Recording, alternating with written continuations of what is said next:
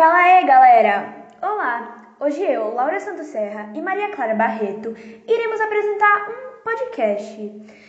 E o nosso assunto do momento é o coronavírus. Como todos nós sabemos, estamos passando por uma pandemia mundial por conta do coronavírus, onde todos nós estamos muito preocupados porque a cada dia surge mais e mais casos de gente contaminada, suspeitas de contaminados, mortes. Mas enfim, a pergunta é: Onde surgiu esse vírus? Quais os sintomas?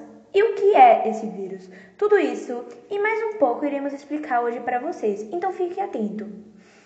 Sim, mas o que é o coronavírus?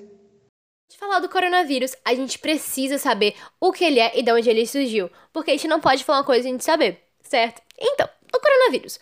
O coronavírus basicamente é uma doença respiratória, no caso, uma infecção respiratória, que pode variar desde uma gripe até infecção mais agravada, como pneumonia, podendo levar a vida da pessoa em risco.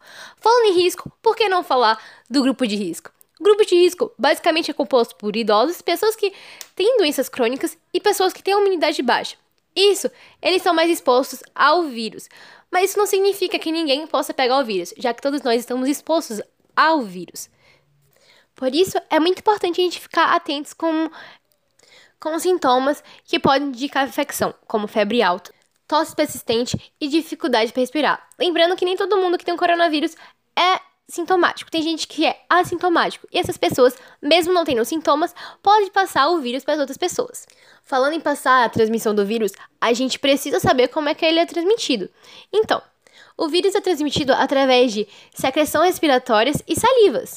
Já que a gente já sabe o que ele é e como ele é transmitido, a gente agora vai saber de onde ele surgiu. Bom, o primeiro caso dele foi lá na China, em 2019. Já levantaram várias teorias para saber onde ele de fato surgiu. Só que nenhuma até hoje foi comprovada cientificamente está correta. Então, e sendo isso, é só teorias mesmo.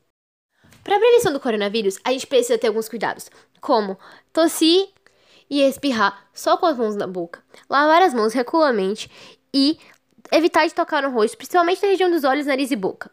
Sendo isso também, tem a técnica e a tática que o governo de vários países aderiram como isolamento social. Qual seria a importância do isolamento social? A importância seria evitar ou reduzir o contato social, já que é uma das maiores medidas e mais eficientes para minimizar a circulação do coronavírus. E o ranking? Como é que deve estar o ranking agora? E no ranking dos países com maior quantidade de infectados pelo coronavírus, nós temos, em primeiro lugar, os Estados Unidos, o país que é a maior potência mundial e se localiza na América do Norte. E nesse país se localiza Nova York, um centro financeiro e cultural global. Em segundo lugar, a Espanha, país europeu da Península Ibérica. Tem 17 regiões autônomas com geografia e diversas culturas. E em terceiro lugar, Itália, país europeu com longa costa mediterrânea, deixou uma marca poderosa na culinária e na cultura dos ocidentais. Bom, agora que eu terminei de falar o ranking dos países com mais infectados pelo coronavírus, eu irei falar alguns aspectos positivos causados por esse vírus. Com o avanço da pandemia provocada pelo Covid-19, muitos países no mundo adotaram a quarentena ou campanhas estimulando que as pessoas não circulem sem necessidade. A queda na movimentação das grandes cidades causou efeitos diretos no meio ambiente, como a diminuição da emissão de poluentes na atmosfera. O fechamento de fábricas e do comércio, além das restrições de viagem para lidar com a disseminação do vírus, resulta em redução nas emissões de poluentes na atmosfera, além de impactos também causados em nós seres humanos, a reflexão sobre relações humanas, sobre o afeto, sobre o toque. Recentemente, todos nós estamos confinados ou em quarentena. Desejamos a chegada do momento em que vamos poder abraçar, tocar, beijar amigos ou entes queridos. Temos escutado relatos de internautas afirmando como têm refletido sobre a importância de uma coletividade e do saber viver em coletivo de forma ética e sem egoísmo, que é a maneira como alguns têm agido recentemente quando pensamos no consumo em supermercados, farmácias e etc. Sim, mas tudo na vida não é um mar de flores, né? E quais são os aspectos negativos do coronavírus? Os impactos negativos do Covid. É muito estranho falar os impactos negativos do Covid, já que ele trouxe muita coisa ruim pra gente.